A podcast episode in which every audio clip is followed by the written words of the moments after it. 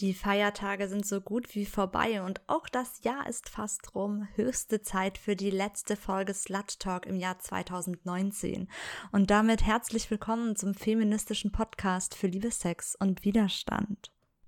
Zum Jahresabschluss wollen wir einen lockeren Talk machen und über Themen sprechen, die entweder keine eigene Sendung füllen können oder bei denen es einfach keine richtige Antwort gibt, sondern es eher um persönliche Meinungen geht. Wir wollen also über Themen sprechen, wie zum Beispiel chaotische Familienfeste wie Weihnachten, mit anstrengenden Familienangehörigen, sexistischen Onkeln, homophoben Großeltern oder rassistischen Tanten.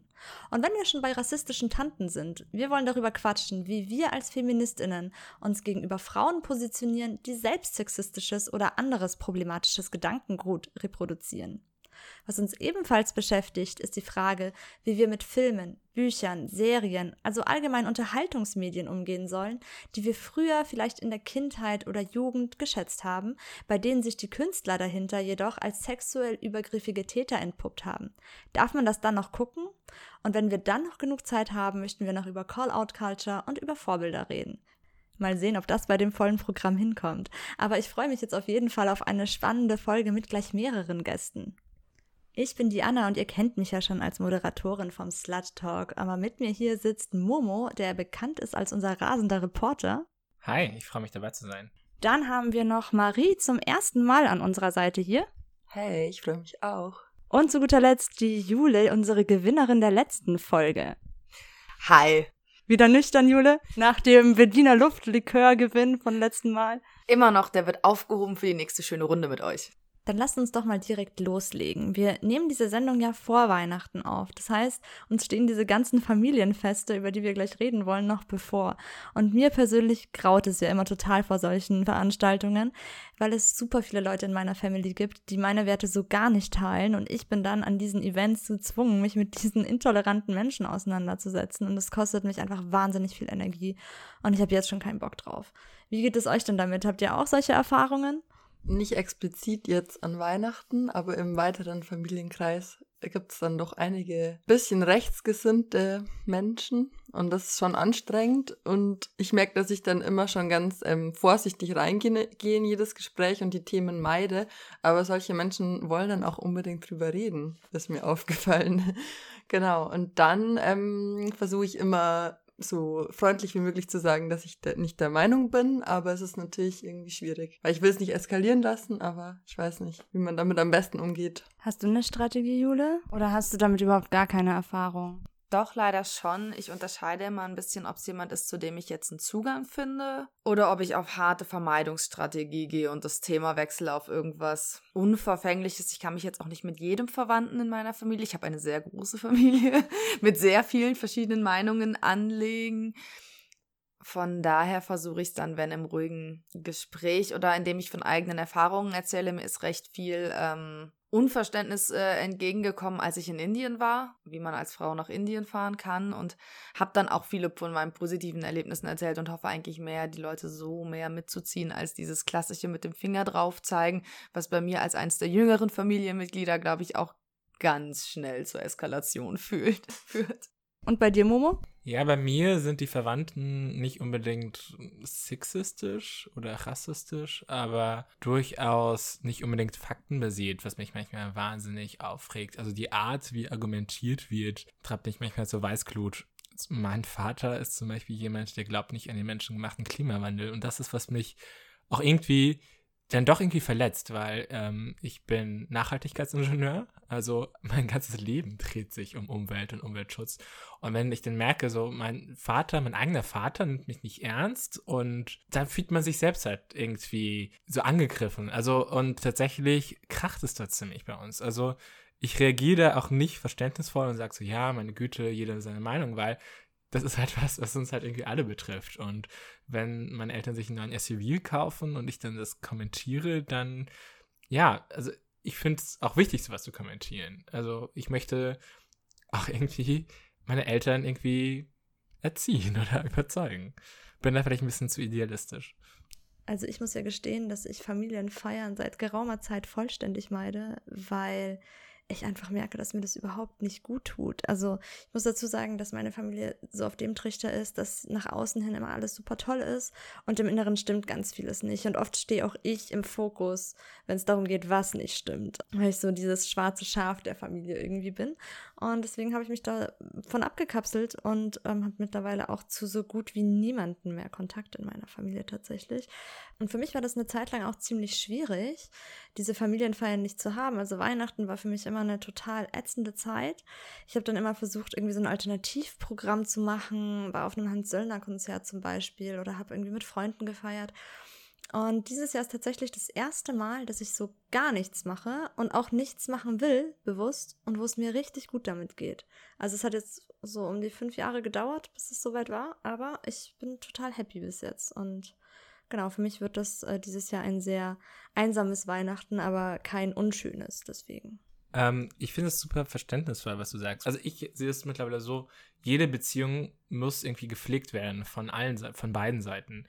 Und für mich ist das einfach kein Argument, für mich ist ein Totschlagargument zu sagen, so, ja, aber du bist mit der Person verwandt. Ja, wenn sie aber irgendwie mich wirklich krank macht, mich ungesund, mich, ja, mich leiden lässt, dann ist das für mich keine Grundlage, auf der ich denke, dass da eine Beziehung existieren muss. Also ich bin da mittlerweile ziemlich hart geworden und sag oder empfehle auch Freunden, den Kontakt abzubrechen. Aber da du jetzt gerade schon davon erzählt hast, darf ich fragen, oder ob du da ein bisschen wie arg ist es denn? Also Kontaktabbruch kann ja auch verschiedene Ebenen haben. Also tatsächlich habe ich zu niemandem mehr Kontakt aus meiner Familie, außer zu meinem Vater. Aber ja, die anderen Familienstrukturen sind, wie du schon richtig sagst, total toxisch für mich ge gewesen. Und für mich hat sich halt irgendwann die Frage gestellt, ähm, entweder ich gehe da raus oder ich gehe damit unter. Und deswegen ähm, ist es auch gut so, wie es ist. Auch wenn es natürlich immer schmerzt, von seiner Familie getrennt sein zu müssen, weil ich habe die ja trotzdem lieb. Ne? Es ist ja nicht so, dass ähm, da keine Verbundenheit trotzdem existiert. Aber ich verstehe total, was du sagst. Ähm, die Blutsverwandtschaft allein ist für mich kein Grund, dort zu bleiben, wenn es nicht gut für mich ist. Und das Schöne an der Beziehung zu meinem Vater ist, dass wir uns auch uneinig sein können ohne dass einer von uns beiden das Gefühl hat, nicht mehr als Mensch wahrgenommen zu werden. Und er untergräbt mich auch nicht, auch wenn er mir in einigen Sachen auch nicht zustimmt. Also es ist ein bisschen ähnlich bei uns wie bei dir mit deinem Vater. Mein Vater sieht zum Beispiel die Notwendigkeit des Feminismus nicht so ganz. Und manchmal sagt er dann auch Sachen, die mich verletzen oder treffen. Aber das Gute ist halt an dieser guten Beziehung, dass ich ihm dann auch offen und ehrlich sagen kann, hey, das hat mich gerade verletzt. Und dann ist er auch offen dafür und schaut sich an, warum er mich gerade verletzt verletzt hat. Und auch wenn er es vielleicht nicht direkt versteht, aber er bemüht sich sehr, meine Lebenswelt irgendwie zu verstehen und auch zu verstehen, warum mir das so wichtig ist. Und ich glaube, dass das einfach etwas ist, was eine gute Beziehung auch ausmacht. Was ich mich oft frage, ist, ähm, gerade so Phänomene wie das Internet haben irgendwie dazu geführt, dass wir immer mehr in unserer Bubble leben. Und ich frage mich manchmal, vielleicht sind Familienfeste so eine der wenigen Situationen, wo man wirklich doch mal außerhalb der, außer, aus unserer Bubble gerissen wird. Und ich frage mich so, ähm, haben wir vielleicht auch das verlernt, irgendwie umzugehen mit ziemlich ähm, kontroversen Menschen? Finde ich ein super äh, Punkt an der Stelle, weil ich lustigerweise gerade dasselbe gedacht habe, dass meine Familienfeste zu Hause immer das absolute Verlassen meiner Bubble sind. Dazu eine kleine Anekdote. Wir haben uns letztes oder vorletztes Jahr wurde mal weiterer Familienkreis eingeladen und das Gespräch kam auf eine Cousine meiner Mutter. Und zur Erklärung, warum sie so exotisch anders ist, kam dann, sie ist in der Linkspartei. Und es ist in meinem Münchner Leben einfach, ähm, also da fällt jetzt niemand auf, weil er linkspolitisch ist. Und dann kam das Gespräch daraufhin weiter und auch auf G20 und ich habe festgestellt, oh wow, ich sitze gerade an einem Tisch an dem die meisten der Meinung sind, dass die Linken die Bedrohung für Deutschland sind. Und das war für mich so irritierend. Und aber auch so, okay, jetzt hat man mal Kontakt mit diesen Menschen, weil ich muss schon zugeben, mein, mein politischer Freundeskreis in München, also mein Freundeskreis insgesamt ist sehr feministisch, links, ökologisch, grün. Ich würde sagen, fast alle sind grün. da war jetzt die Variante mit, aber die bösen Linken doch irgendwie sehr überraschend, aber auch durchaus mal lehrreich, weil es bringt ja auch nichts, wenn ich immer nur mit gle politisch gleichgesinnten Grünen rede. Die Frage, ist, die ich mir wieder stelle, ist es denn gut, so eine Bubble zu haben oder nicht? Weil ich zum Beispiel verlasse meine Bubble halt gar nicht.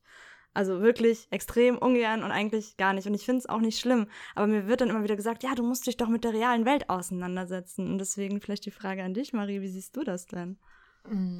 Also ich finde erstmal den Einwurf voll interessant von Momo und ähm, ich, ich glaube, ich tendiere dazu zu sagen, das ist alles okay, wenn du dich in deiner Bubble wohlfühlst und da möglichst wenig raus willst, ist das völlig okay, meiner Meinung.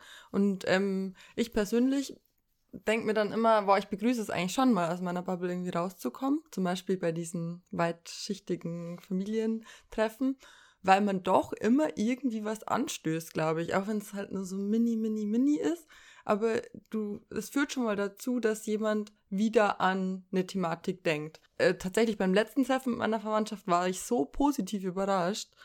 Also, ähm, das war auch interessant. Die hat dann zufällig, eine von meinen Verwandten, die hat dann zufällig ähm, Bekanntschaften geschlossen mit Leuten, die transgender sind, die homosexuell sind, also aber nicht in ihrer Lebenswelt vorkommen normalerweise. Und plötzlich meinte sie so, oh, das sind so tolle Menschen. Und davor war die halt anders drauf. Und also ich fand es voll auch mal wieder interessant zu sehen, aha, wenn die Leute dann damit in Kontakt kommen, dann ist es plötzlich okay. Und ähm, genau, also ich glaube, die, warum die Verwandtschaft vielleicht auch immer anfängt mit solchen Themen, wenn man die trifft, ist vielleicht, weil man in so, sowas in denen hervorruft, oder? Weil die wissen, ich bin nicht rechts. Und dann wollen die vielleicht diskutieren. Und das ist eigentlich gut, dass die dann halt nochmal, ja, einfach nochmal vielleicht nachdenken oder irgendwie angestoßen werden. Zum Thema Bubble noch. Ähm, also ich, jetzt wo du gerade von eben einer Tante erzählt hast, die in der Linkspartei ist, ich, ich weiß nicht, ich könnte ich kann es noch tolerieren, wenn jemand irgendwie eine andere Auffassung von Wirtschaft, Industrie und Kapitalismus hat, von mir aus. Aber wenn jemand wirklich andere Ansichten hat, wie viel ein Mensch wert ist, dann, das kann ich einfach nicht tolerieren. Also, egal ob ich blutsverwandt bin, das sind einfach, da sind unsere Ansichten so konträr, dass ich auch sagen kann, nee, also wenn, da, da, da gibt es kein Zusammenspiel und da wird es auch nie ein Zusammenspiel geben. Ich versuche natürlich, bestmöglich diese Menschen zu überzeugen, aber wenn ich merke, ich stoße da auf Granit, nein, das, das kann ich nicht tolerieren, einfach. Das kenne ich auch, dass einem immer so unterstellt wird, oder mir wurde es immer unterstellt, ja, ähm, kann, du kannst eine andere Meinung nicht zulassen. Und da gibt es doch auch dieses tolle Meme, ja, eine andere Meinung ist, ich mag lieber Pistazieneis als Vanilleeis, aber nicht, du bist kein Mensch und ich schon. Das ist halt einfach keine Diskussionsgrundlage für mich. Und ich glaube, dass, ähm, warum ich gerade aus meiner Bubble nicht rausgehe, ist so wirklich Self-Care. Und mir hat es gerade voll gut getan, was du gesagt hast. Ähm, wer weiß, wie es nächstes Jahr ist, ne? Vielleicht hat man dann wieder mehr Energie, auch mal nach außen zu gehen. Aber im Moment ist es gut und ich ähm, hoffe, dass auch an alle Hörerinnen und Hörer da draußen, die vielleicht auch nicht aus ihrer Bubble rausgehen, gerade an Weihnachten, was ja irgendwie auch für viele eine ziemlich schwere Zeit ist, für mich zumindest, ähm, dass ihr gut auf euch selbst schaut und euch nicht unter Druck setzen lässt von irgendwelchen gesellschaftlichen Konventionen jetzt unbedingt äh, Zeit mit der Familie verbringen zu müssen, auch wenn es euch nicht gut tut. Und für alle, die mit Weihnachten auch nicht so viel anfangen können, gibt es jetzt einen Anti-Weihnachts-Song. Und zwar von Aaron McCone, Santa is an Asshole. Was wir uns jetzt während der Musik gefragt haben, wie habt denn ihr euer Weihnachtsfest verbracht? Mein Weihnachtsfest besteht dieses Jahr zum zweiten Mal darin, dass ich mit meiner Mutter alleine feiere. Wir haben uns da vor ja, letztes Jahr zu entschieden, nachdem wir festgestellt haben, dass uns der ganze Weihnachtstrubel gar nicht mehr so besinnlich erscheint, wie wir uns das mal vorgestellt haben und haben letztes Jahr das erste Mal zu zweiten Raclette gemacht. Ganz gemütlich mit anschließend Rätselspielen, wie so Nerds in dicken Socken. Dieses Jahr machen wir unter anderem am zweiten Tag ein Escape Room Spiel, weil wir beide so Rätselfreunde sind und feiern den ersten Weihnachtstag zusammen mit meiner besten Freundin, deren Familie Weihnachten nicht feiert, sodass das dieses Jahr ein Mädelsparty am ersten Weihnachtstag zu dritt wird. Von daher sind wir sehr neugierig auf eure Vorschläge, wie ihr gefeiert habt. Schreibt uns doch einfach eine Nachricht auf diversen Social Media Kanälen, Instagram, Facebook oder auch YouTube. Dort findet ihr uns unter Slutwalk München. Ihr könnt den Link hier auch kommentieren auf YouTube. Ansonsten haben wir auch eine E-Mail-Adresse für euch, die lautet slutwalkmünchen, München mit UE geschrieben, at gmail.com. Wir freuen uns auf eure Nachrichten. Jetzt haben wir sehr viel über Familienangehörige gesprochen. Ich möchte jetzt aber ein bisschen genauer auf sexistische Frauen im Speziellen gucken. Und zwar kommt es ja auch sehr oft vor, dass sich Frauen sexistisch äußern oder in irgendeiner Weise Sexismen in der Gesellschaft reproduzieren. Was ich sehr oft höre, wenn ich das dann kritisiere, ist, du musst doch als Feministin alle Frauen unterstützen, was ist denn los? Und ich denke mir, nee, muss ich nicht. Äh, Frauen können genauso scheiße sein. Und Frau sein ist ja jetzt kein Freifahrtschein, ein Arschloch sein zu dürfen. Versteht ihr, wie ich meine? Ähm, wie geht's euch denn damit? Ähm, ja, Feminismus ist halt kein Frauenfanclub. Also das finde ich eine ganz absurde Idee. Feminismus ist, ist in allererster Linie eine politische Bewegung und ähm, wir setzen uns primär für Gleichberechtigung ein und gleiche Chancen für so viele Menschen. Nicht nur für Frauen, aber für alle Geschlechter. Und ähm, dann irgendwie anzunehmen, dass Frauen nicht selbst sexistische Strukturen reproduzieren können, finde ich dann auch ja, total absurd. Ein Beispiel fällt mir gerade aktuell ein, vielleicht habt ihr das mitbekommen. Barbara Schöneberger, ihr nickt alle, hat äh, ein Video auf, auf, ich weiß nicht, auf Instagram, glaube ich, hochgeladen, wo sie sowas gesagt hat, so, nein, nicht schminken, Männer schminkt euch nicht, äh, weil das, das ist furchtbar nach dem Motto. Und dann dachte ich auch so, ja, es gibt nicht nur den alten weißen Mann, es gibt auch die alte weiße Frau, die teilweise Dinge reproduziert, die ich einfach, ja, richtig hart ablehne und das ist auch so ein Thema, was mich viel beschäftigt. Und ich finde, darüber müssen wir eigentlich auch viel mehr reden. Also ich finde auch unabhängig vom Geschlecht sind wir alle in dieser Gesellschaft aufgewachsen. Das heißt, dass ganz viele Menschen, wenn nicht alle, haben irgendwas internalisiert, was irgendwie sexistisch ist oder diskriminierend. Und genau, deswegen jedes, egal welches Geschlecht man hat, man kann sexistische Aussagen äußern. Und das ist immer scheiße. Was mir in letzter Zeit oft aufgefallen ist, dass ich Freundinnen habe, die oft so Sachen sagen wie, ihnen ist noch nie, ähm, sie sind noch nie sexistisch behandelt worden. Oder es hat noch nie jemand was Sexistisches zu ihnen gesagt. Das ist so das, mit was ich öfter zu tun habe. Also jetzt nicht direkt eine sexistische Aussage von einer Frau, aber so dieses, dass halt da nicht reflektiert wurde und da kein Bewusstsein dafür da ist, was eigentlich Sexismus ist, weil wir, aber es ist eigentlich auch erschreckend, weil es zeigt, wie normal es schon alles ist. Also.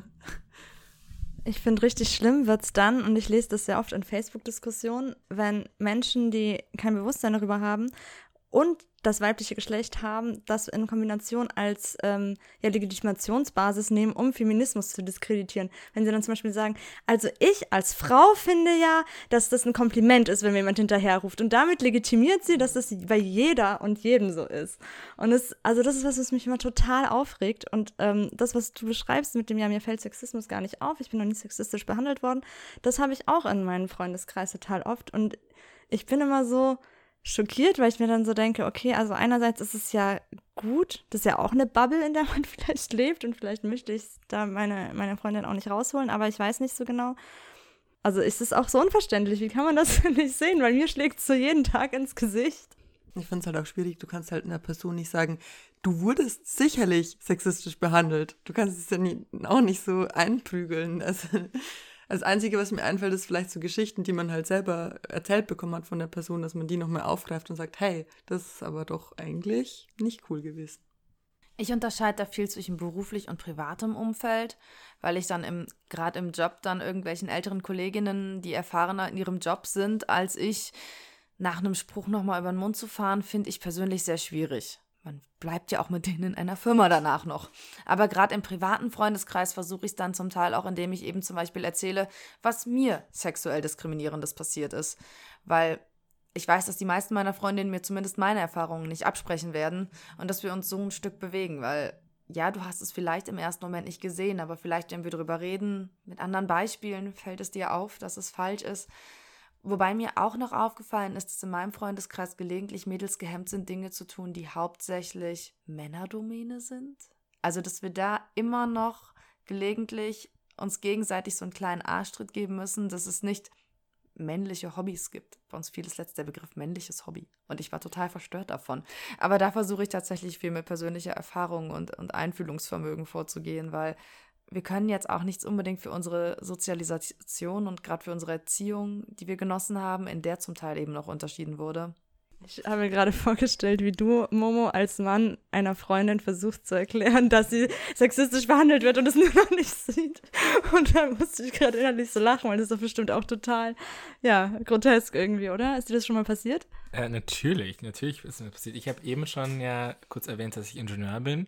Und das ist mir vor allem aufgefallen, dass gerade die Vorreiterinnen, die, die, die Ingenieurinnen, die es wirklich sehr wenig da gab, wo ich studiert habe, oft so die sexistischsten Frauen waren, die ich kannte, die so Dinge reproduziert haben, die ich einfach furchtbar fand und die ja ihre, ihre Vorreiterrolle auch nicht genutzt haben. Das fand ich immer super schade.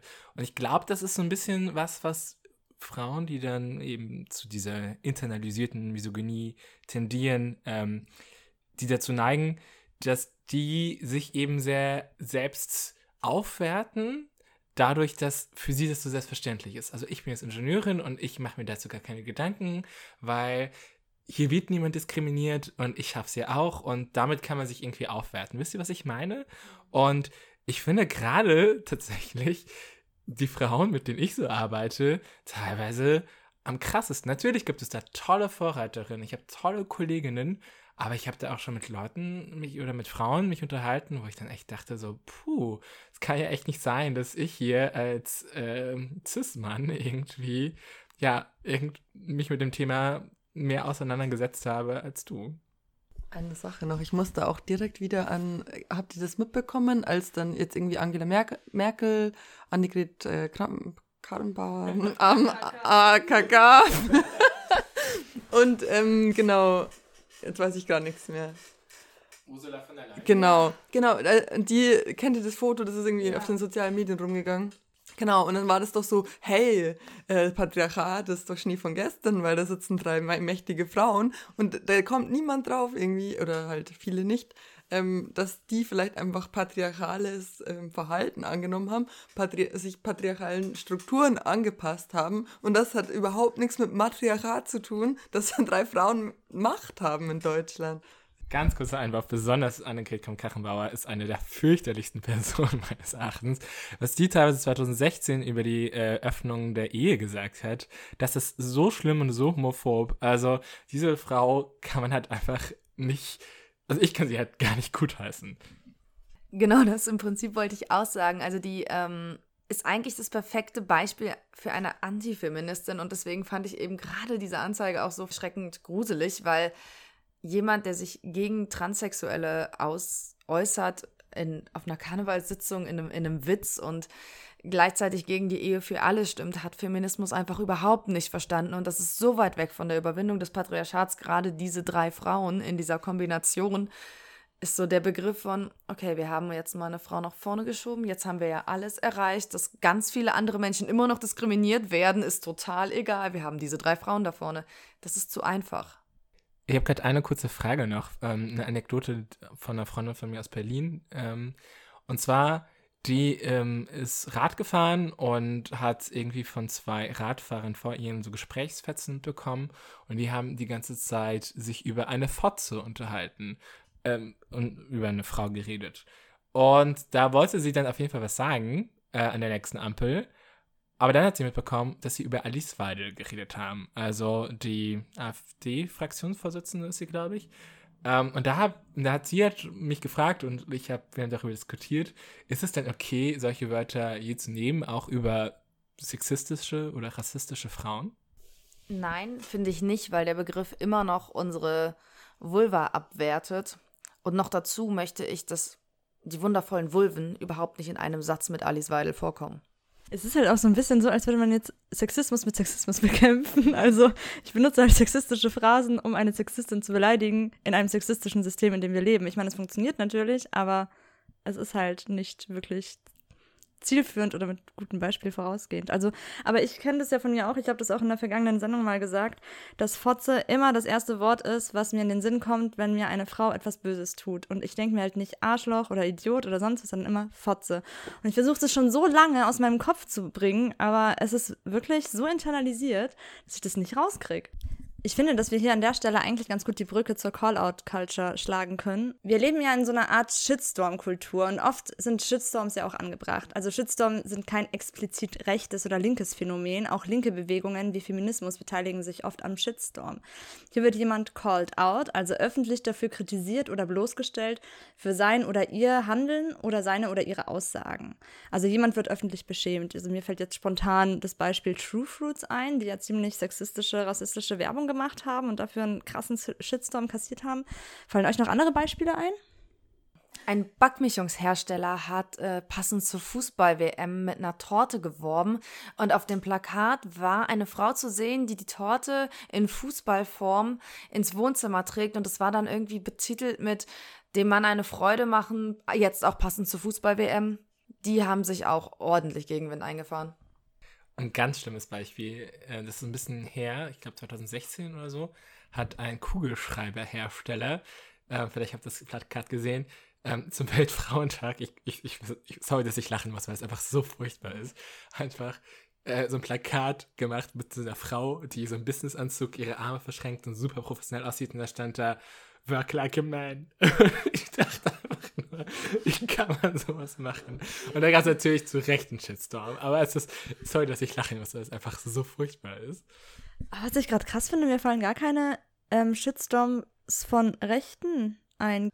Ähm, doch, passend zu unserer Weihnachtsfolge, vielleicht habt ihr das mitbekommen, dass das Nürnberger Christkind eine Schülerin ist, die ich glaube, indische Wurzeln hat. Es tut mir leid, wenn ich das jetzt äh, falsch äh, reproduziere. Und dann gab es so super viel Kritik. Ja, sie sieht nicht blond-weiß genug aus von der, von irgendwelchen AfD-Leuten. Und das fand ich so furchtbar. Weil da frage ich mich auch, was wollen die denn? Also wenn man halt sich nicht integriert und nur daheim bleibt, dann heißt es ja, die integrieren sich nicht. Und dann wird man sogar fucking Christkind. Und dann ist es auch nicht okay. Also es ist halt so, du hast gar keine Chance, es richtig zu machen, wenn du irgendwie einen migrantischen Hintergrund hast. Was denkt ihr eigentlich über eine Shitstorm-Kultur? Ist es, ist es cool, sowas zu machen? Oder ist es nicht cool? Ich finde, es kommt ein bisschen darauf an, an wen sich der Shitstorm richtet. Also ich finde es super, dass wir die Möglichkeit haben, zum Beispiel über Twitter Unternehmen zu kritisieren. Twitter und Facebook sind da super hilfreich und dann kann man eben genau gegen True Foods oder diesen Backmischungshersteller, ähm, das sind halt auch öffentliche Unternehmen, die das veröffentlichen, die müssen dann auch mit der Kritik leben. Schwierig finde ich das gezielte Hetzen auf einzelne Personen, was immer wieder äh, vorkommt und da kriegen gerade ähm, in den sozialen Medien ja einige Menschen, die sich links äußern oder einen ähm, Migrationshintergrund abhaben, einfach nur deswegen einen Shitstorm ab, weil sie eine andere Hautfarbe haben. Das ist einfach untolerierbar. Ähm, ich wurde tatsächlich, ich weiß gar nicht, ob ihr das wisst, mal Opfer eines Shitstorms. Ich habe nach meinem Master eine Zeit lang als Journalist gearbeitet, als freier, freier Journalist und habe einen Artikel darüber geschrieben, warum es so wenig homosexuelle Ingenieure gibt. Das Thema des Tages für mich heute. Und da habe ich auf einmal so einen so Link bekommen auf meinem Twitter ähm, und bin dem tatsächlich gefolgt. Und das war einfach so eine rechte Webseite, wo ich so fertig gemacht wurde, wo ich so beleidigt wurde. Also ich konnte damit umgehen irgendwie. Ich habe mir eine Collage aus diesen Hassposts gemacht. Aber ich dachte auch, also irgendwie würde ich auch lügen, wenn es mich auch irgendwie belastet hat. Ich habe irgendwie versucht, mit Humor zu nehmen. Ich habe FreundInnen gehabt, die für mich da waren. Aber dann denke ich mir so, was ist, wenn du irgendwie labil bist? Was ist, wenn du wirklich was sehr Persönliches geöffnet hast und dann kriegst du sowas? Dann wurde ich als schwuler Ingenieur diskreditiert, meine Güte. Aber was ist, wenn irgendjemand wirklich was Persönliches erzählt? Wenn jemand erzählt, so, ja, ich habe den Kontakt zu meiner Familie abgebrochen, wenn wir das Thema von ihm nochmal aufgreifen oder solche Geschichten. Und dann wirst du öffentlich so gedemütigt und das ist so hart. Also, und ich muss auch echt sagen, Hut ab vor PolitikerInnen tatsächlich, muss, oder auch nicht, wenn ich auch einige davon wirklich nicht schätze, aber ich glaube, es ist echt heftig, mit sowas dauerhaft umgehen zu müssen. Ich hätte tatsächlich auch eine Anekdote. Ich weiß gar nicht, ähm, ob das ein klassischer Shitstorm ist, aber ähm, ein Bekannter von mir hat, ähm, also kommt auch aus Deutschland, hat aber die Stadt gewechselt, da er eine rechtsradikale Vergangenheit hat. Und er ist jetzt nicht super links geworden oder so, aber er ist halt ausgestiegen und ist hierher gekommen und hat sich halt hier ein Leben aufgebaut. Und ähm, die tolle Antifa, die ich ja eigentlich sehr schätze, ähm, hat seine Vergangenheit wieder ausgegraben und in einem Flugblatt mit seinem Foto und seiner Adresse ähm, veröffentlicht und in der ganzen Stadt verteilt. Und äh, was ich da ziemlich krass fand, da standen halt auch Sachen drin, die gar nicht stimmen. Also, aber da wurden einfach Falschinformationen verbreitet und irgendwelche Vergangenheiten von, also es ist was Jahre her, wieder aufgerollt, um den dann öffentlich in seinem Stadtteil, wie gesagt, mit Adresse und Foto total zu diskreditieren. Und mir tat das so leid und ich fand das so scheiße, dass ähm, ja, ich halt echt da so ein ganz ekelhaftes Gefühl kriege, wenn ich, wenn ich an, an Call-out-Culture denke. Und das ist auch das, was du eben gesagt hast. Wenn es sich an Einzelpersonen richtet, kann das so viel Schaden anrichten. Ja, so ein ähnlicher Fall war dieses Jahr auch publik mit dem CDU-Politiker Linnemann. Wie gesagt, ich bin auch kein CDU-Freund, aber ähm, der wurde dafür kritisiert, dass er ein Grundschulverbot gefordert hat. Und das hat er nicht. Also ähm, da wurde er wirklich öffentlich so zerrissen von verschiedensten Medien. Und dabei hat er einfach nur gesagt, ja, Kinder, die ähm, die Sprache nicht können, sollten eben wirklich in, im Kindergarten mehr gefördert werden. Und sonst vielleicht ein Jahr später zur Grundschule. Und es wurde dann so umgedreht, dass dieser Typ, auch wenn ich seine Partei sonst auch nicht mag, er tat mir leid, weil es kann so schnell aus dem Kontext gerissen werden. Und das finde ich irgendwie auch verdammt gruselig. Ich denke, dass wir aber insgesamt da auch ein Problem haben, dass wir ähm, Menschen nicht zugestehen, Meinungen auch zu ändern. Das finde ich insgesamt schwierig. Es nützt uns nichts, wenn wir versuchen, ähm, AfD-Wähler AfD-Wählern zu erklären, dass rechtsradikale und rassistisches Gedankengut falsch ist, wenn wir sie anschließend nicht wieder bei uns mitmachen lassen. Müssen wir uns dann auch an die eigene Nase fassen. So schaffen wir es auch nicht, Rassismus zu verhindern. Ähm, was ich mir gerade noch gedacht habe, dass, also ich sage jetzt nicht, dass unser, unser Rechtsstaat alles richtig macht, aber es, was wir jetzt besprochen haben, das geht ja auch völlig am Rechtsstaat vorbei. Also das ist ja auch, also einfach kriminell auch. Ja, und was ich mich auch gerade frage, was ist denn eigentlich der Sinn eines Shitstorms? Ist es wirklich nur mein Ärger darüber loszuwerden, dass jetzt jemand irgendwas gesagt hat? Oder möchte ich auch, dass ich, also zum Beispiel jetzt um das Beispiel True Fruits zu nehmen, ähm, wenn ich da was poste, dann möchte ich doch eigentlich, dass sie diese Werbung rausnehmen und sich vielleicht Gedanken machen, was wäre denn eine gute Werbung gewesen. Und ich finde, wenn man halt einfach nur raged im Internet vor allen Dingen, das ist ja da, der Ort, wo meistens Shitstorms passieren, frage ich mich halt, wo ist denn der Sinn dahinter? Okay, man, ich habe bei meinem Ärger Luft gemacht, aber was, was passiert danach? Und ich weiß gar nicht, ob man Greta Thunberg auch als Beispiel nehmen kann, weil die kassiert ja auch ganz schön viel äh, Hate für ihr Tun, gerade von älteren weißen Herrschaften, ähm, also was ich da über die lesen muss und auch mit so Fake-Fotos, wo sie dann irgendwie ein das habe ich jetzt heute erst gesehen, wo sie dann so ein Schild hochhält, wo dann drauf steht, ich werde bezahlt von irgendwas, keine Ahnung, was halt eindeutig reingefotoshoppt ist, frage ich mich, wow, also was ist, wo ist die Pointe dieses Witzes? Ich habe sie noch nicht gefunden, aber es ist halt schon, schon irgendwie krass. Ich finde Greta eigentlich ein perfektes Beispiel, Greta und Trufruts zusammen, weil ein Unternehmen zu kritisieren, weil ihre Werbung sexistisch ist, ist ein anderer Grund für einen Shitstorm, als bei Greta zu schreien, aber sie ist Autistin, sie spricht so komisch, sie ist jung. Das ist ja keine konstruktive Kritik, die irgendwem weiterbringt. Aber eine sexistische Werbung kann ich beim nächsten Mal besser machen und jetzt vielleicht auch rausnehmen. Ich frage mich auch manchmal so ein bisschen, ob diese Shitstorms nicht bewusst provoziert werden. Also ich glaube, gerade True Fruits ist da wahrscheinlich sogar eindeutig Täter. Also die posten ja nicht nur einmal problematische Werbung, sondern regelmäßig dauernd. Und äh, ihr aktueller Post war ja auch sowas wie, Leute, die sich darüber aufregen, sind halt dumm und sowas. Also ähm, vielleicht ist das Problem bei Shitstorms auch, dass wir eigentlich gerade dann einfach Aufmerksamkeit generieren. Ich würde jetzt ganz gerne unsere Aufmerksamkeit auf den nächsten Song lenken. Und zwar hören wir jetzt von Kate Nash den Song I Hate You This Christmas. Ich würde einfach weitermachen, aber diesmal jetzt nochmal kurz, bevor wir über Vorbilder sprechen, mit noch einem anderen Thema. Und zwar, worüber ich voll gerne mit euch sprechen würde, wäre noch der Umgang mit problematischen Künstlerinnen. Vor allen Dingen in Bezug darauf, wenn man die früher vielleicht abgefeiert hat. Also mir ging es zum Beispiel krass so mit Kevin Spacey, das war einer meiner absoluten Lieblingsschauspieler und ich habe den absolut geliebt. Und dann kam ja raus, dass er Sexualstraftäter ist. Und plötzlich habe ich mir so die Frage gestellt, kann ich die Filme und Serien noch gucken, guten Gewissens? Will ich das noch gucken? Ähm, ist es moralisch vertretbar, das noch zu schauen? Wie gehe ich jetzt damit um? Also es war auf jeden Fall total scheiße für mich. Und ja, deshalb wollte ich euch einfach mal fragen, wie geht ihr damit um? Ist euch sowas schon mal passiert oder habt ihr das gar nicht erlebt? Also mir geht es so, also beim Woody Allen ist es zum Beispiel auch so bei mir, ähm, dass ich die Filme eigentlich immer ganz gut fand. Und jetzt habe ich gemerkt, dass ich halt auch echt gar keinen Bock mehr habe, die anzuschauen. Also es mir gar nicht mehr so Freude bereitet. Aber ich würde jetzt persönlich sagen, dass es jetzt nicht moralisch verwerflich ist, sich einen Film mit so einem Promi anzuschauen. Was ich daran immer tatsächlich unglaublich anstrengend finde, ist die Tatsache, dass vieles schon mal im Raum steht es aber noch kein Urteil gab und ich eigentlich dann immer mit mir in so einem Konflikt stehe, weil ich eigentlich Menschen auch nicht vorverurteilen möchte und dann auch eigentlich gerne die Schuld noch bewiesen hätte, bevor ich sie komplett aus meinem Leben banne. Da komme ich immer wieder in totales Struggle mit mir selbst. Und bei Woody Allen habe ich dasselbe Problem. Ich fand viele Filme sehr gut und habe jetzt aber auch eben bei mir gemerkt, dass der negative Beigeschmack, ja, ich sehe dann die Vorschau bei Netflix und denke mir, oh, irgendwie heute, heute nicht. was ist, was heißt denn ein Urteil? Wenn er freigesprochen wird, heißt es, er war es nicht. Das kann man ja gerade bei Sexualstraftaten halt auch nicht sagen. Deswegen, ich glaube, dieser ultimative Beweis, der bleibt ja dann einfach oft aus, selbst wenn es eine Gerichtsverhandlung und ein Urteil gibt. Also ich glaube, so ein negativer Beigeschmack bleibt einfach, weil wir ja auch alle wissen, wie viel Prozent überhaupt verurteilt werden.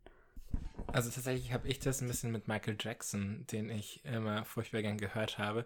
Und ich habe absolut keinen Überblick mehr, was da wirklich passiert ist und was nicht. Ähm, dieses Jahr, 2019, gab es tatsächlich auch nochmal irgendwelche Skandale, die ich gar nicht überrissen oder überreißen konnte, weil, keine Ahnung, ich habe halt irgendwie auch was anderes im Leben zu tun und habe das irgendwie nur so mitbekommen auf Social Media und ähm, da hatte ich aber zum Beispiel auch eine, eine, ja, eine Person, der ich folge, die ich echt cool finde, die tollen Content macht, die das aber dann so total verteidigt hat. Die hat gemeint so, nein, Michael Jackson ist immer noch ihr King und sie liebt ihn über alles und äh, das sind alles nur Lügen per se.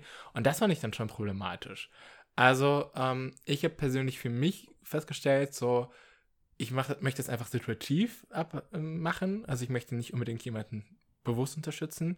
Allerdings kann es auch sein, dass man auch viele Leute eben auch mittrifft, die äh, mit die eigentlich dafür gar nichts können. Also gerade mit Kevin Spacey wäre es ja der Fall gewesen. In welcher Serie hat er nochmal mitgespielt? House of Cards. Genau. Ähm, da werden so viele andere tolle SchauspielerInnen vielleicht ja auch irgendwie davon getroffen, dass man sie jetzt mitboykottiert. Das ist ja auch nicht Sinn der Sache. Und ein Gedanke noch dazu, also ich höre so viel Musik und ich höre, schaue so viele Filme und ich weiß ehrlich gesagt meistens gar nicht, wer dahinter steckt. Habe ich dann irgendwie die Verpflichtung, dann jedes Mal so einen Hintergrundcheck zu machen? Also ich finde es schwierig. Also ich persönlich würde sagen, jeder sollte, jeder und jede sollte einfach auf seine, ihre Gefühle hören und selbst entscheiden. Ich finde es nichts unbedingt moralisch falsch, so würde ich das formulieren. Ähm, woran ich da direkt auch noch denken muss, ist ähm, so viele Filme, die man mal gut fand oder auch als Kind gesehen hat oder als Jugendliche. Und dann fällt einem jetzt auf, wie sexistisch die sind. Das finde ich auch so, also irgendwie schwierig. Ich mag zum Beispiel tatsächlich Liebe, kennt ihr den? Das ist eigentlich eins der schönen Filme, aber hat auch, also ich, der ist jetzt nicht mega problematisch meiner Meinung nach, aber ja, auch nicht erst rein. Mir ging es so mit Scary Movie, den habe ich als Jugendliche voll gefeiert und habe ich den neulich gesehen, habe einfach in den ersten zehn Minuten fünf Rape-Jokes äh, mitbekommen. Dachte mir so, okay, what the fuck, das ist mir gar nicht aufgefallen, hatte ich gar nicht so im Kopf. Äh, wir hatten den Moment mit Sex and the City, weil wir es einer Freundin empfohlen hatten und ähm, die dann im Anschluss erklärte, wow, also Leute, das ist ja mal äh, gar nicht äh, pro Frau und feministisch und überhaupt. Also wir haben dann länger drüber diskutiert und nachgedacht, warum es für uns sich trotzdem noch so anders anfühlt und kam zu dem Punkt, ich habe es gesehen, als ich so 14 war tatsächlich. Und für mich war zum Beispiel Samantha, die über ihr Sexleben spricht und auch Carrie, die aus meiner Perspektive der auf dem Dorf aufgewachsenen 14-Jährigen, also für mich waren die krass viel weiter als ich damals. Und die haben mir auf jeden Fall geholfen, ein Stück nach vorn zu gehen ähm, in sexueller Auslebungssicht. Und ich denke, dass man dafür auch immer noch dankbar sein darf, auch wenn ich es jetzt nicht unbedingt jetzt meinen Kindern zeigen würde und sagen würde, nimm dir ein Beispiel an denen. Ich finde es auch total schwierig, weil selbst wenn da am Anfang, also wenn da keine Rape-Jokes vorkommen, aber oft sind die, ähm, sind die Handlungen halt auch einfach so sexistisch. Also bei Woody Allen ist es mir letztes Mal auch wieder aufgefallen, die, der stärkste weibliche Charakter im ganzen Film ist die Böse die immer Stress macht, also die, die Ex-Freundin. Und ähm, die Angebeteten sind immer so äh, eigentlich total flache Charaktere. Ähm, das geht überhaupt nicht in die Tiefe. Äh, die sind halt immer hübsch und ähm, nett. Und, und, sowas regt mich jetzt einfach auch schon auf. Das ist nicht mal, dass es hart irgendwie eben problematischen Inhalt haben muss, aber einfach die Struktur nervt mich schon so hart. Und das ist bei so vielen Filmen leider.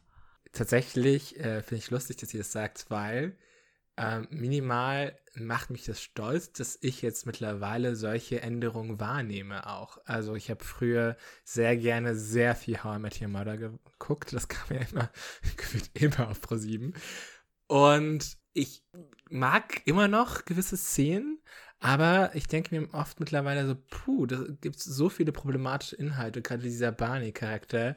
Das habe ich früher als äh, pubertäre Junge total gefeiert. Aber jetzt denke ich mir so, das ist einfach nur toxisch. Das ist so ein Mensch, möchtest du im echten Leben nicht haben. Hm, ich wollte eine kleine Anekdote erzählen. Wir waren irgendwann Anfang der weiterführenden Schule mal in einem Musical und haben das danach dann zu Hause nachgespielt. Wir waren in einer größeren Mädelsgruppe da, also so das klassische Verkleiden spielen auch noch und haben damals alle total traurig festgestellt, dass die Hauptfrau in ihrem weißen langen Kleid total langweilig war, während die Böse total cool angezogen war. Und es uns so das erste Mal, ohne dass uns überhaupt da irgendein Sexismus aufgefallen wäre, aber hat es uns total verwirrt, warum die böse Frau, das fehlt, also alle wollten dann am Schluss die Böse sein, weil die durfte coole Klamotten tragen, während die Brave halt das, das lange spießige Kleidchen tragen musste. Und dann ist uns in ganz vielen Filmen danach so aufgefallen. Apropos, wer was sein will oder was werden will. Ähm, wir hatten ja noch Vorbilder auf der Liste. Habt ihr denn irgendwelche Vorbilder? Ist euch da was eingefallen? Ich habe kein direktes Vorbild, aber quasi ein paar Frauen, die mich inspiriert haben oder wo ich gedacht habe, boah, an denen so wäre ich gerne mal. Und ich durfte letztes Jahr äh, zu der Lesung von Liv äh, Strömquist, ich hoffe, ich spreche den Namen richtig aus, die hat während ihrer Lesung ähm, uns irgendwann erklärt, dass das kleine Baby vorne in der ersten Reihe ihrs ist. Und ihr Mann hat dann fröhlich gewunken, der parallel quasi auf das Kind aufgepasst hat, während sie mit uns die Lesung abgehalten hat. Und der regelmäßig raus ist, wenn, die, wenn das Baby dann ein bisschen quengelig wurde. Und irgendwann hat sie sich bei uns entschuldigt und meinte, also es geht jetzt nicht anders, die Kleine muss jetzt gestillt werden. Wenn es uns alle nicht stört, wird sie das während der Lesung parallel machen. Und hat also so unter totalem Beifall von uns allen ihre Lesung total lässig weitergehalten mit diesem stillenden Kind auf dem Arm. Der Mann war super sympathisch, hatte überhaupt kein Problem damit, als Nanny mitzukommen. Und es war einfach so, boah, wenn man es nicht dramatisiert, also oder, oder so ein Riesenfass darauf aufmacht, ist das doch eigentlich total normal. Da sitzen einfach zwei Menschen mit einem Kind da und der eine unterstützt den anderen und danach haben die vermutlich noch einen schönen Abend zu zweit und am nächsten Tag unterstützt der andere den anderen und es war einfach so, wow, und das Ganze aber mit einer Karriere und mit allem drum und dran. Es war so, so ein kleiner Moment so, es ist möglich. Ich finde es gerade total cool, dass du das erzählst, weil meine beste Freundin war auch auf dieser Lesung und die hat mir genau das Gleiche erzählt. Also die Geschichte kam mir gerade schon sehr bekannt vor. Und wenn es um Vorbilder geht, also ich habe ich habe kein Vorbild so richtig, aber ich musste gerade an diese Freundin denken, die mir das erzählt hat. Und die ist, also sie ist ein Mensch, die kenne ich von Geburt an. Sie ist ein Jahr älter als ich und wir haben übereinander gewohnt im gleichen Haus und haben halt, also wir waren wie Schwestern. Und wir haben bis heute leider nur sehr sporadisch Kontakt, aber ähm, sie hat mich halt wahnsinnig geprägt. Und wir schicken uns immer irgendwelche feministischen Bücher hin und her, die wir uns jetzt zu Weihnachten schenken. Also dieses Jahr war es ähm, zum Thema Sexarbeit. Da bin ich schon sehr gespannt, wird bestimmt auch in einer folgenden Sendung mal auftauchen. Also es ist, wie gesagt, kein Vorbild, aber es ist halt eine Person, die mich sehr geprägt hat und die ich sehr bewundere in allem, was sie tut und ja, wie sie ihr Leben so in die Hand nimmt. Ähm, Momo, was ist denn dein Vorbild? Jetzt habt ihr so persönliche Geschichten, da komme ich ja gar nicht hinterher. Äh, tatsächlich habe ich ein, ähm, vielleicht ein bisschen klischeehaftes Vorbild, aber mein Vorbild ist tatsächlich Lady Di. Lady Diana, ähm, die ja einfach eine feministische Ikone für mich zumindest ist. Weil sie hat angefangen als eine, ja, pubertierende Kita-Erzieherin, die halt irgendwelche adligen Wurzeln hatte und deswegen von Prince Charles als äh, ausgewählt wurde und sie wurde sehr instrumentalisiert. Also ihre Wünsche und ihre Bedürfnisse hatten gar keine Rolle gespielt. Sie wurde da in eine Rolle gezwängt und sie hat dann ihre Position und ich mag es auch tatsächlich sagen, auch ihre, ihr Aussehen und ihre Mode tatsächlich genutzt, um die Welt zu verbessern. Also sie hat sich so stark für die Rechte von Menschen mit HIV ähm, und AIDS eingesetzt oder sich für Obdachlosigkeit eingesetzt oder die Suche nach Landminen in Afrika vorangetrieben. Und ähm, ja, sie ist für mich so eine deutliche ähm, Philanthropin gewesen. Und aber ihre Wurzeln waren ganz woanders und ich finde diesen, diesen Weg so spannend und sie ist für mich deswegen ein Vorbild. Also aus dieser instrumentalisierten Person heraus zu einer der bekanntesten Frauen der aktuellen Zeitgeschichte, würde ich sagen. Zu guter Letzt, Marie, hast du denn ein Vorbild? Also ich habe jetzt echt überlegt, aber ich habe aktuell echt ist kein Vorbild, sondern eher mehrere Menschen, die ich irgendwie bewundere oder ähm, die mich inspirieren. Ähm, aber ich habe jetzt gerade überlegt, ähm, die, so die Vorbilder aus der Kindheit. Und das waren eigentlich auch alles so ziemlich coole Frauen. Ich fand, ähm, kennt ihr Ocean Girl noch? Das war so eine Serie, wo eine, wo eine junge Frau mit einem Wal immer rumschwimmt und so. Und die war ziemlich krass. Also die konnte voll viel und die war ähm, super tough und so. Und Mulan fand ich auch mega cool. Ja, und ähm, Pocahontas ist ja eigentlich auch eine starke Frau. Genau, das ist mein, mein der Beitrag, den ich hier leisten kann zum Thema Vorbilder. Ich finde es gerade total, also ja, nicht traurig, aber ich hatte als Kind gar keine Vorbilder, weil ich mich in keinem wiedergefunden habe. Das waren alles immer Frauen, die waren, hatten lange Haare, waren super hübsch, haben Kleider getragen und ich war nicht so. Ich habe das immer gehasst. Ich hatte immer Bergschuhe zu meinen Kleidern an, weil ich das nicht mochte und während andere Mädchen Lackschuhe getragen haben. Und ich fand das total ähm, schwierig, weil ich das Gefühl hatte, es gibt keine Vorbilder für mich so. Oder es wurden, zumindest habe ich die nicht, nicht, nicht irgendwie aufs Brot geschmiert bekommen, wie manche andere so. Und ähm, das war für mich so immer mein Struggle irgendwie, dass ich immer so das Gefühl hatte, hey, ich passe irgendwie nicht so ganz rein, weil ich das halt, also ich fand es jetzt nicht schlimm oder so, ich fand Pocahontas auch cool zum Beispiel, aber ich habe mich darin halt nicht wiedererkannt. Ähm, als also ich kann das nachvollziehen, als homosexueller Mann frage ich mich manchmal so ein bisschen, ob ich das mir früher selbst eingestanden hätte, meine eigene Sexualität, wenn ich das irgendwie auch mal vorgelebt bekommen hätte. Also jetzt nicht wirklich in der Familie, aber irgendwo in den Medien oder irgendwie. Und ich finde es so schön zu sehen, dass das so viel besser läuft heutzutage. Ich finde es äh, einen total interessanten Ansatz, weil es mir damit relativ ähnlich ging. Ich bin bisexuell und innerlich weiß ich das eigentlich auch schon seit der Pubertät.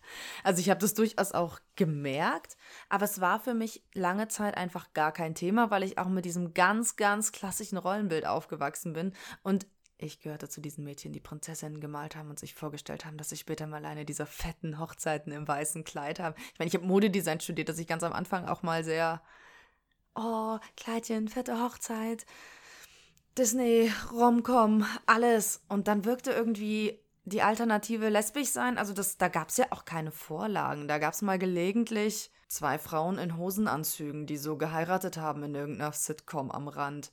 Das war nicht die Perspektive, die ich haben wollte. Deswegen hat mich das gar nicht so sehr interessiert. Und solange es funktioniert hat mit auch sich in Männer verlieben, war das tatsächlich. Es gab ja kein cooles lesbisches Vorbild damals. Keine Option wirklich. Ich finde aber auch eh schwierig, was ist ein Vorbild wirklich? Ist es jemand, wie man sein will oder findet man die nur cool? Also es ist eh, ich finde es schwierig, deswegen fällt mir die Antwort vielleicht auch so schlecht, äh, schwer, weil ich will nicht sein wie jemand anderes, aber ja, schwierig finde ich. Ich würde jetzt euch ganz gerne noch fragen, was sind denn eure Wünsche fürs nächste Jahr 2020? Ich fange einfach mal an und zwar, ähm, ich wünsche mir weniger Hass und mehr politisierte Liebe. Ich wünsche mir mehr Mut. Ich sehe so viele inspirierende Menschen, die nach vorne gehen, für eine wundervolle Gesellschaft eintreten. Und ich hoffe einfach, dass ich mir von ihnen ein kleines bisschen abschauen kann. Ähm, also ich wünsche mir eigentlich viel, aber vor allem vielleicht, was jetzt im Zusammenhang auch mit unseren Themen steht, ähm, dass einfach alle Menschen die gleichen Chancen und Möglichkeiten haben sollten. Ich wünsche mir auch ganz viele Dinge. Zum einen, ähm, dass wir einfach besser und fairer diskutieren. Ähm, ich wünsche mir mehr Solidarität und vor allem wünsche ich, dass alle Menschen mehr Sex haben. Damit sind wir am Ende unserer letzten Sendung für das Jahr 2019. Wir freuen uns, wenn ihr auch nächstes Jahr wieder bei uns reinhört. Unsere erste Sendung im neuen Jahr findet am Donnerstag, den 21.01. um 21 Uhr statt. Bis dahin, wir freuen uns auf euch, euer Slut Talk Team, der Podcast für Liebe, Sex und Widerstand.